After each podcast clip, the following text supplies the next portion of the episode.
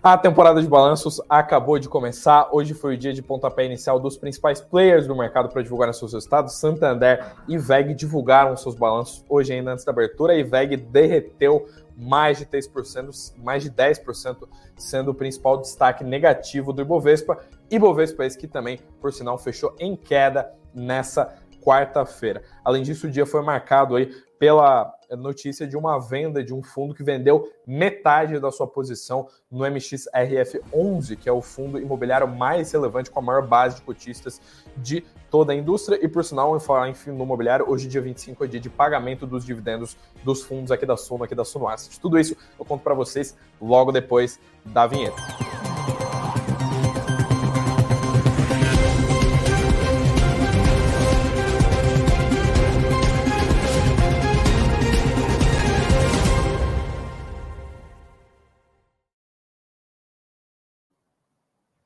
Olá, boa noite. Agora sim, começando o noticiário dessa quarta-feira, dia 25 de outubro. Boa noite a todos vocês aí que estão marcando presença na live logo nesses primeiros minutos. Já estou vendo que teve gente pra caramba aí que chegou nesse primeiro minutinho aqui. Uh, boa noite aí para Nancy, para Cristina, para o João, para o Silvio, para Rosa, para todo mundo que está entrando aí logo nesses primeiros minutinhos, para o Fábio. Uh, hoje o pregão foi bem movimentado, como eu comentei para vocês, teve bastante coisa rolando no Bovespa. Teve, é claro, o início, não o início, né, porque a gente teve algumas poucas empresas divulgando resultados financeiros nessa semana, mas hoje o grande destaque foi uh, boa parte dos players mais relevantes, né? Agora daqui para frente a gente deve ver dia a dia balanço de empresas muito relevantes aí no Ibovespa sendo divulgados. Lembrando que quinta-feira, vulgo amanhã, né, a gente tem divulgação do balanço da Vale, que é justamente a companhia mais relevante do índice, né? a companhia que tem o maior peso na carteira do Bovespa.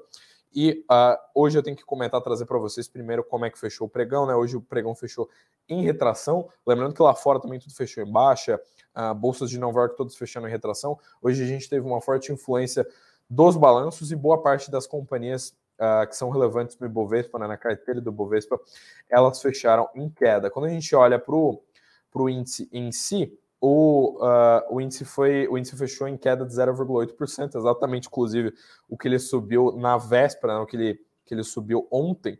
E hoje a gente viu uma, um grande destaque negativo, como vocês estão vendo aqui embaixo, inclusive, uh, da VEG. Né? A VEG uh, derreteu ali mais de 10%, ela divulgou seu resultado, eu falo sobre isso logo menos a primeira notícia, depois de eu falar aqui sobre o fechamento de pregão, mas o dia foi bem, uh, bem misto quando a gente olha para as principais companhias, porque alguns bancos subiram, a Petrobras subiu, mas a Vale caiu, hum, caiu inclusive na contramão do minério, porque o minério subiu de novo mais de 3% lá em Dalian, e o grande destaque negativo aí na ponta negativa foi a VEG e algumas companhias do varejo. Vamos dar aquela passada de olho aqui no mapa dos ativos do Status Invest para vocês darem uma olhada em como é que ficou isso, porque ó, Vale caiu aqui, caiu, não caiu muito, né? Caiu 0,4%, mas a Petro subiu 0,2%. Alguns bancos caíram, o banco uh, o a B3 caiu, o Bradesco também caiu, mas o Banco do Brasil subiu e o Itaú ficou no 0 a 0 Tem um dia bem misto aí. Dessas companhias mais relevantes, como eu comentei com vocês, o grande destaque negativo foi a Vega, e derreteu mais de 10%. E a Vega a gente sabe que é uma das companhias, para quem não sabe, ela está entre as companhias que têm os maiores valores de mercado, ou seja, uma das companhias mais valiosas do Brasil. E ela ficou ali nesse, nesse patamar de, de queda extremamente relevante. Né? Então, assim, não é comum que uma empresa do tamanho da Vega, ou do tamanho, inclusive, de Vale, outras companhias, tenha uma queda tão relevante assim uh, em um só pregão. Né? A gente vê isso aqui mais no ao longo do tempo. E a gente viu a VEG, então, derreter 10%. Quando a gente olha para as maiores variações, uh, poucas foram as altas que figuraram aí, que foram relevantes. A maior alta do intradia foi do Magalu, que subiu só 2,1%. E quando a gente olha para a ponta negativa, a VEG foi, a, obviamente, a maior baixa, né? caiu 10,4% no intradia, mas além disso, Casas Bahia, aí, antiga Via, antiga Via Varejo, derreteu 5,8%, Pão de Açúcar caiu ali 5,7%, quem caiu também mais de 5% foi a Natura e a Reddor, e além disso, Happy Vida, MRV, Pets e Vamos também marcaram presença aí nessas maiores quedas ali do Bovespa, mas como eu falei para vocês, a maior, a, o maior destaque negativo foi de fato a VEG, né? A VEG, como eu falei para vocês aqui no comecinho da live, ela foi, ela divulgou, né, o seu resultado financeiro, resultado financeiro uh, referente ao terceiro trimestre de 2023, né, essa temporada de balanços do terceiro TRI que está rolando agora, ela divulgou esse, esses números antes da abertura do pregão. Lembrando que, é claro, a, a divulgação de dados de resultados trimestrais ela sempre sai antes ou depois do pregão, nunca durante o pregão. Hoje a gente viu o Santander e a VEG divulgarem então os seus números aí antes desse pregão aí dessa quarta-feira, dia 25. E apesar, é, tem uma coisa muito curiosa aqui, porque o lucro, né, a última linha do balanço, ela até veio em linha com o mercado. Eu vou colocar até a matéria para vocês darem uma olhada aqui, porque o. Uh, aliás, antes disso, só falar rapidão aqui como é que fechou lá fora, né? Porque eu comentei com vocês que o Ibov fechou em baixa, mas lá fora também tudo fechou em baixa, né? Dow Jones caiu 0,3%, S&P caiu 1,4%, mas teve um teve uma coisa que foi muito relevante também, que a NASA caiu quase 2,5% no intradia, e lá na Europa foi o contrário, os índices subiram ali. Bolsa de Frankfurt subiu 0,08%, Londres subiu 0,3% e Eurostox, que é aquele índice que contempla aí todas as bolsas europeias, subiu 0,04%.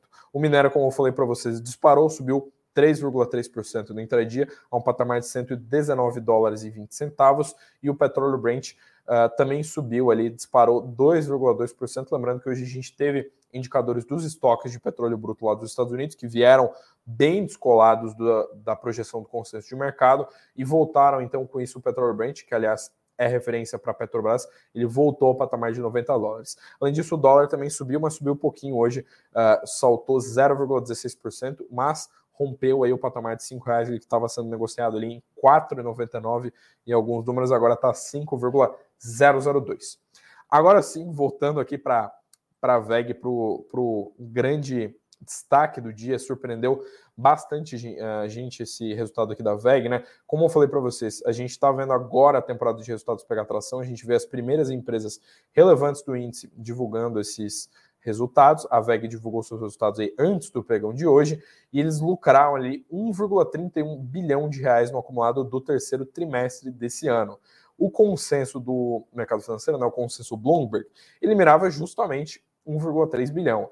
Né? E esse número ele representa uma alta de 13% no, no comparativo de base anual. Aí você me pergunta, ah, Eduardo, mas por que, que a ação caiu tanto se eles cresceram o lucro? Né? Muita gente que é, começou a investir há pouco tempo não tem conhecimento sobre essa informação, mas o que dita se as ações vão subir ou cair depois uh, de, um, de uma empresa divulgar o seu, determinado, o seu respectivo resultado financeiro se ela descolou ou não do que o mercado esperava. Então, por exemplo, uh, a Vale lucra 10 bilhões de reais em um determinado trimestre do ano passado.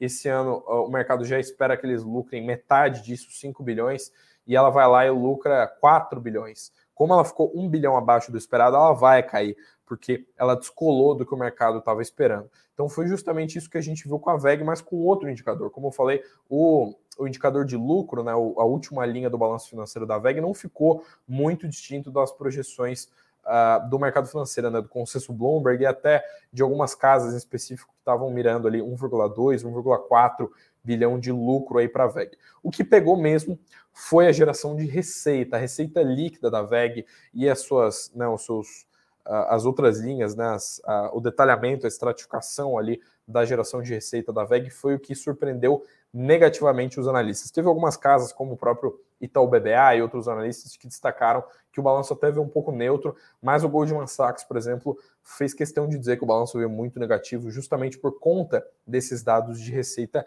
líquida. Né? Essa desaceleração na receita ela já era esperada, os analistas já esperavam, mas ela acabou vindo ainda pior do que o consenso do mercado estava esperando.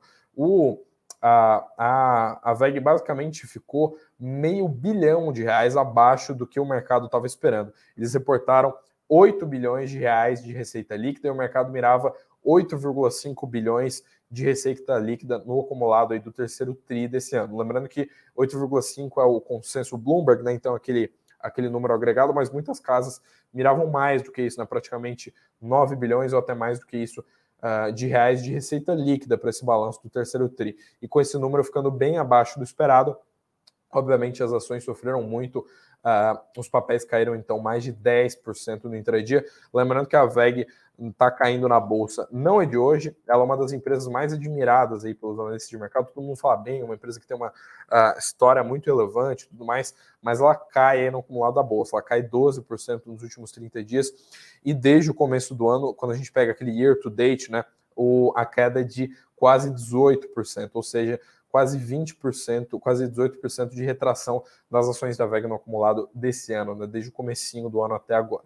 Então a gente vê uh, uma retração muito relevante e a VEG, que apesar de, como eu falei para vocês, ela ser muito admirada por muitos analistas, né, muita gente elogia muito a VEG como empresa, né, gestão da VEG, tudo que ela faz, Uh, tem duas questões que são relevantes. Primeiro é o valuation. Muita gente considera que o preço que ela negocia em bolsa é justo, é um pouco do que acontece com a Taesa e outras companhias, que o pessoal costuma chamar de value trap, né? Quando a empresa é muito boa, tem vários indicadores bons, mas ela já está sendo negociada a um preço justo.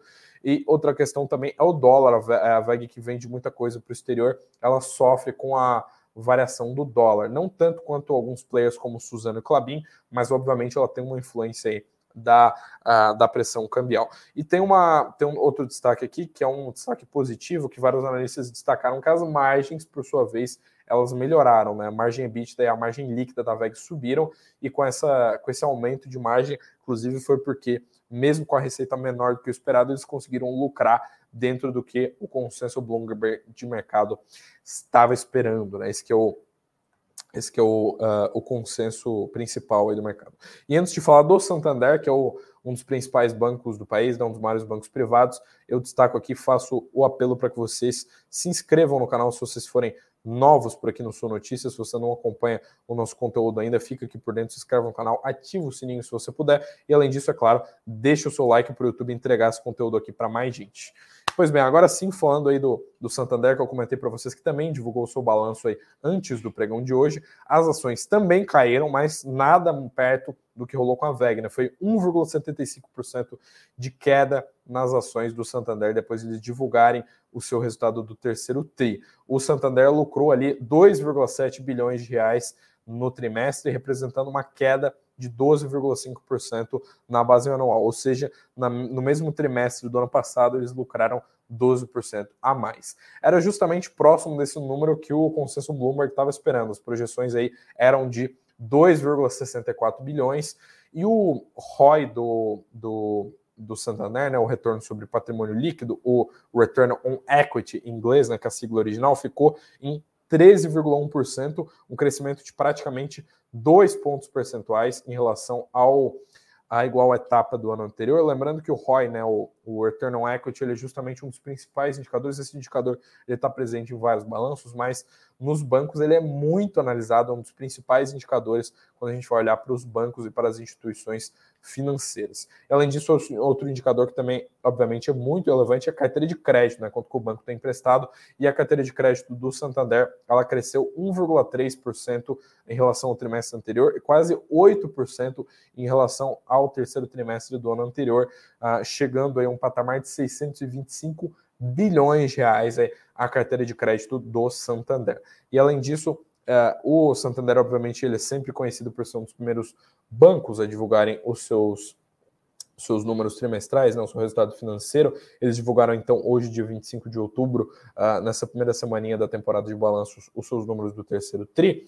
Mas nos, nas próximas semanas a gente deve ver, então, as divulgações do, dos próximos bancos, né, outros players relevantes do setor financeiro, inclusive o Banco do Brasil, não engano, no dia 8 ou 9 de, de novembro. E essas duas primeiras semanas de novembro devem ser as mais movimentadas aí para os balanços dos bancos. Lembrando que Vale e Petrobras, que são as companhias mais relevantes, já divulgaram suas prévias, né, aqueles seus números operacionais, a Vale o relatório de produção e vendas e a Petrobras também o seu relatório de produção e vendas e a Vale divulga agora na quinta-feira, amanhã, o seu balanço. E quem divulgou prévia, né, acabei de falar de prévia e estava falando do setor financeiro, quem divulgou uh, prévia foi a maior corretora do país, né? A XP, ela divulgou um, os seus números uh, ainda hoje, né? ainda também nessa quarta-feira, e eles uh, mostraram aqui um número surpreendente de mais de 1,1 trilhão em ativos de clientes, né?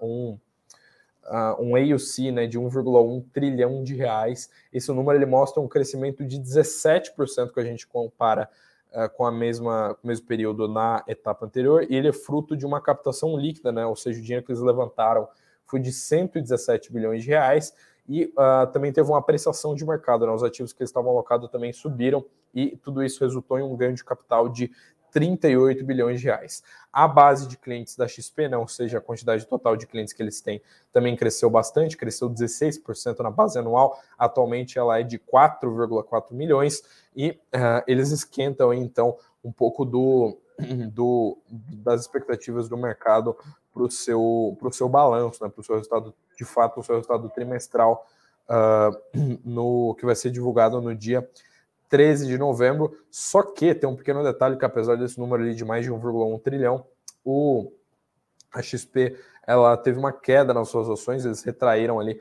4% no intradia, mas apesar disso, a XP está subindo para caramba lá na Nasdaq, né? A XP é uma empresa brasileira, mas ela é listada lá em Nova York, lá fora. A XP sobe no acumulado do intradia, sobe, aliás, sobe no acumulado de 2023, tem uma alta aí de 45%, ou seja, desde o começo do ano, ainda está no verde.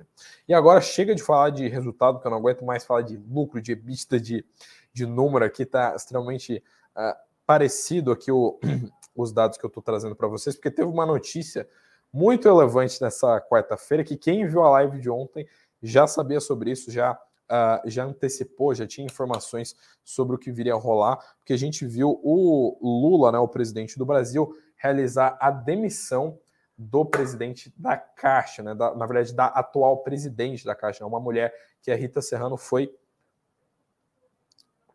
foi demitida aí pelo Lula. A gente teve esse anúncio, uh, eles se reuniram, né? Rita Serrano e o Lula se reuniram na perto do meio-dia ali, né? Um pouquinho uh, entre o almoço e o início da tarde, e eles uh, e o, o, Lula anunciou de fato essa, essa demissão da da, da Rita Serrano. Eu comentei com vocês ontem que o Lula já estava sondando um nome que seria indicado do Arthur Lira. Já tinha rolado uma, uma certa trava nas negociações por parte da, uh, da uh, do Centrão, né? No, no, primeiro semestre desse ano, o Centrão estava fazendo muito pressão para conseguir ganhar esse cargo de presidência da Caixa. A gente sabe que rola essa disputa por cargos né, dentro do governo e o e rolou essa, essa questão aqui de eles uh, de eles pressionarem bastante para ter o nome. E foi justamente o que aconteceu, né? O, o Arthur Lira estava indicando o nome do Carlos Antônio Vieira Fernandes, que deve ser de fato o nome assumir, o nome indicado aí pelo Lula para assumir como presidente da Caixa. O Carlos Antônio Vieira aqui, apesar de ser um nome indicado pelo Lira, ele não é um nome mega político, ele, ele não é um nome, não é alguma coisa, não é alguém 100% de fora da empresa, ele tem alguns vínculos, ele já inclusive chegou a a comentar ou a comandar alguns ministérios na gestão petista, mas ele é funcionário de carreira da Caixa e já presidiu a FUNCEF, né, que é o Fundo de Pensão da Caixa. Mas como falei para vocês, eu leio o nome do Lira, né, ele está sendo cotado pelo Centrão para assumir essa presidente da Caixa no lugar da Rita Serrano, que foi demitida hoje, né, e a, as, as negociações, como eu falei para vocês, elas empacaram aí no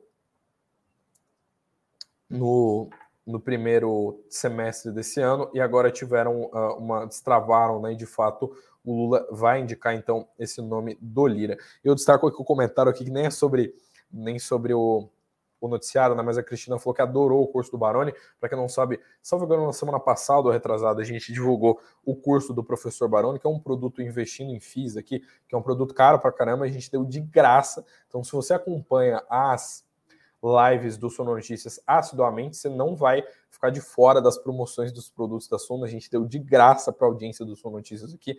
Eu deixei o link, obviamente já expirou, foi só durante aquele dia até a meia-noite para resgatar o, a, esse curso do Barone, mas era um curso de quase 500 reais e quem estava na live naquele dia ao vivo recebeu de graça esse curso aí que custa mais de 500 reais. E para vocês que estão assistindo hoje, para as mais de 120 pessoas que estão aí acompanhando o Suno Notícias, eu também tenho uma surpresa, também tenho coisa para entregar para vocês nessa live de quarta-feira. Deixa eu colocar aqui para vocês, porque tá rolando Black Friday do Status Invest e eu deixei uma, uma um link aqui na descrição para vocês se inscreverem ainda. A gente não abriu as vendas, não divulgou tantos detalhes sobre o que vai rolar. A Black Friday, como vocês sabem, rola em novembro, mas vocês já podem se inscrever, porque quem se inscrever, né, quem clicar no link que eu deixei na descrição desse vídeo, vai ter acesso a descontos ainda maiores. Além do desconto da Black Friday, você vai ter um cupom extra, você vai conseguir meu, levar um negócio muito barato. E para quem já acompanha, já sabe como é que funciona. Muito provavelmente a gente tem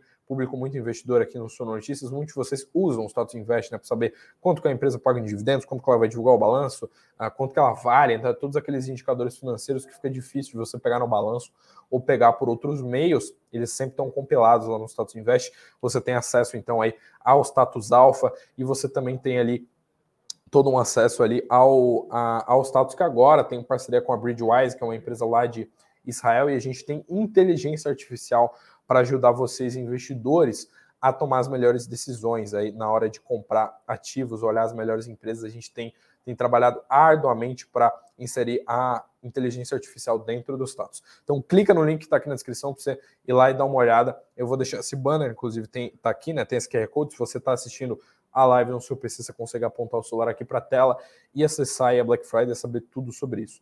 Né? Então você consegue aí ter grandes descontos com a com a com esse link, né? Não esquece que a Black Friday tá chegando aí. E agora sim, voltando para o noticiário, lembrando que tem muita gente que pede por FIIs aqui, por fundos imobiliários na live diária. A gente costuma falar bastante sobre equities, né? Sobre ações, sobre uh, investimentos em bolsa, mas eventualmente tem notícias sobre o setor de FIIs. Hoje tem duas notícias relevantes para o setor de FIIs. A primeira delas é que vocês devem conhecer, especialmente quem investe aí no, no setor de FIIs conhece o MXRF11, porque ele é o fundo que tem o maior, a maior base de cotistas, né, o maior número de investidores na indústria de fundos imobiliários. E o MXRF11, uh, um, um, fundo, né, um fund of funds, né, um fundo que tem posição em outros fundos, ele vendeu metade das suas posições do MX, MXRF11. Eles venderam ali uh, o quem vendeu esse, essa quantia toda foi o RBFF11, né, que é um fundo lá da Rio Bravo. E a gente viu eles destacando ali, comunicando para seus cotistas que venderam metade das, da posição que eles tinham no MXRF11. O MXRF11 hoje tem 12% de dividend yield nos últimos dois meses, ou seja, tudo que você investiu aí no MXRF11 voltou para o seu bolso 12% como forma de dividendos, e o, esse fundo ele sobe cerca de 9% no acumulado de 2023, ou seja, o RBFF11 que vendeu essas cotas ganhou dinheiro, né? teve um ganho de capital realizando a venda desses ativos. A, a gestão do fundo imobiliário falou o seguinte, abre aspas, Considerando o cenário de pandemia e escassez de liquidez no mercado da época, os fundos de papéis apresentavam desconto em relação ao valor patrimonial, além do que, na visão da gestora, poderiam trazer um comportamento mais defensivo frente à situação macroeconômica e uma maior recorrência de renda distribuída, possibilitando então a alocação de forma estratégica e justificando a compra aí na época dos ativos do MXRF11. Então eles venderam aí a boa parte da sua posição, metade da sua posição no fundo. E além disso, por falar em fundos imobiliários, né, por falar em FIIs, né, FIAGRO, todo esse setor que é dominado aí pelos investidores pessoa física, né? Mais de 90% dos investidores em fundos imobiliários são investidores pessoa física.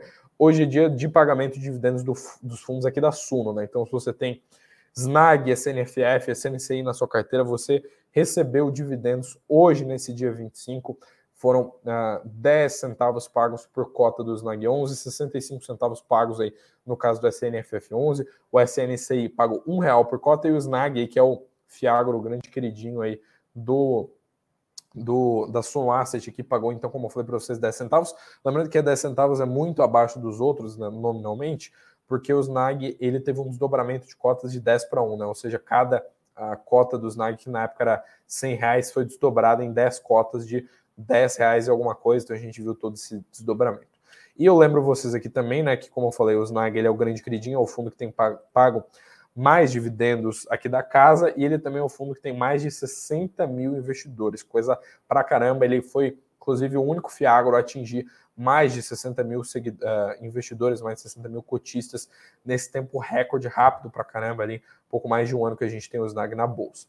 E vale lembrar aqui, caso você não saiba, se você pensa em investir nos fundos ações, você já tem na carteira, que o, os dividendos eles são sempre anunciados no dia 15 e sempre pagos hoje no dia 25, né, no dia 25 de cada mês.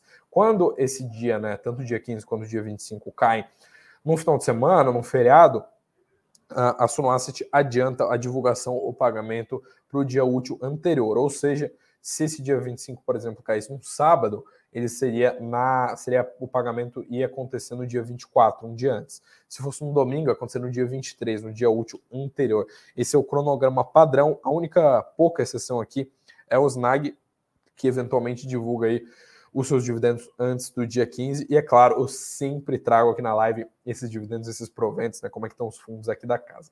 E agora sim, chegando aí nos, nos momentos finais aqui da live, tem que falar dos indicadores, como eu falei para vocês Hoje o, os indicadores de petróleo foram uh, suficientes para catapultar aí o, a cotação do petróleo voltando aí para os 90 dólares, depois de ter caído bastante nos últimos dias, né? Os dados de petróleo bruto, eles, uh, eles descolaram bastante do esperado lá nos, nos Estados Unidos.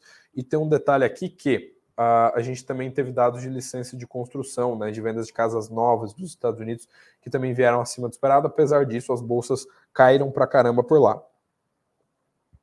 Quando a gente olha para a agenda de amanhã, né, hoje a gente não teve dados muito relevantes no, no mercado brasileiro, né, a gente não teve muita coisa por aqui, mas para amanhã anota aí, porque tem coisa pra caramba rolando na, na bolsa, tanto aqui quanto no mercado exterior. A gente começa o dia oito, tem outros indicadores antes disso, né? Mas o, dentro dos indicadores mais relevantes, eu sempre passo uma seleção aqui do que é mais importante no dia para vocês. Oito e meia da manhã a gente tem divulgação de transações correntes aqui no Brasil, às oito e meia. Meia hora depois, às nove, a gente tem outros dois indicadores muito relevantes. Um é indicador, né? Que é a reunião do CMN, do Conselho Monetário Nacional, que é quem, inclusive, decide a meta de inflação, que lá está o Haddad, está a Tebet, estão vários membros ali do governo, da, do Ministério da Fazenda, do, da gestão política como um todo lá. E ah, também no mesmo horário, às nove da manhã, a gente tem divulgação do IPCA 15, que é aquela prévia do IPCA, né? Ele sinaliza ah, um pouco de como que deve vir o IPCA do mês em questão. Além disso, 15 minutos depois, a gente tem decisão da taxa de juros do ICB, ou do BCE aqui no, no português, né, do Banco Central Europeu.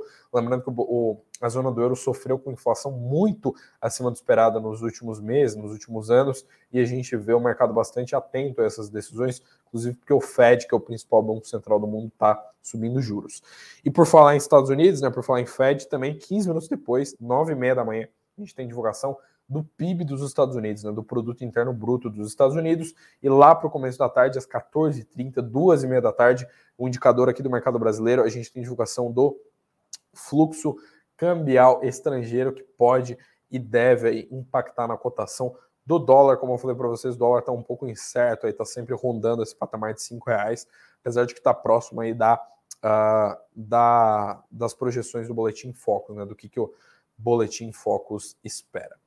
E com isso eu fecho a live de hoje, eu encerro o noticiário dessa quarta-feira, dia 25 de outubro. Muito obrigado a todos vocês que ficaram até aqui. Lembra, claro, aqueles três lembretes padrão, né? Primeiro, confere os links da descrição, porque tem promoção especial para vocês que estão aqui, que são audiência do Suno Notícias, para vocês conseguirem um desconto ótimo aí nos produtos do Status Invest, no Status Alpha e tudo mais, um desconto extra a mais do que o pessoal que vai deixar para comprar na Black Friday na última hora. E além disso, Peço para que vocês, se vocês forem novos por aqui, se inscrevam no canal. E é claro, independente se você for novo, se você acompanha a gente há mais tempo, deixa o seu like para o YouTube entregar esse conteúdo para mais gente. E lembro também, é claro, faço aquele lembrete que o, o Uh, a live ela sempre fica salva aqui na playlist do YouTube e também a gente sempre sobe ela no Spotify, nas principais plataformas de áudio. Então, se você quiser?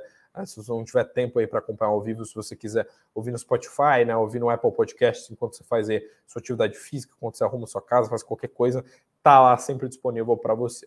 Com isso eu fecho então a live de hoje, quase 30 minutos de live. Muito obrigado a todos vocês que acompanharam até aqui. Muito obrigado, uma boa noite e tchau, tchau. Encontro todos vocês então amanhã, quinta-feira, às 19 horas, que é o nosso horário marcado. Boa noite e tchau, tchau.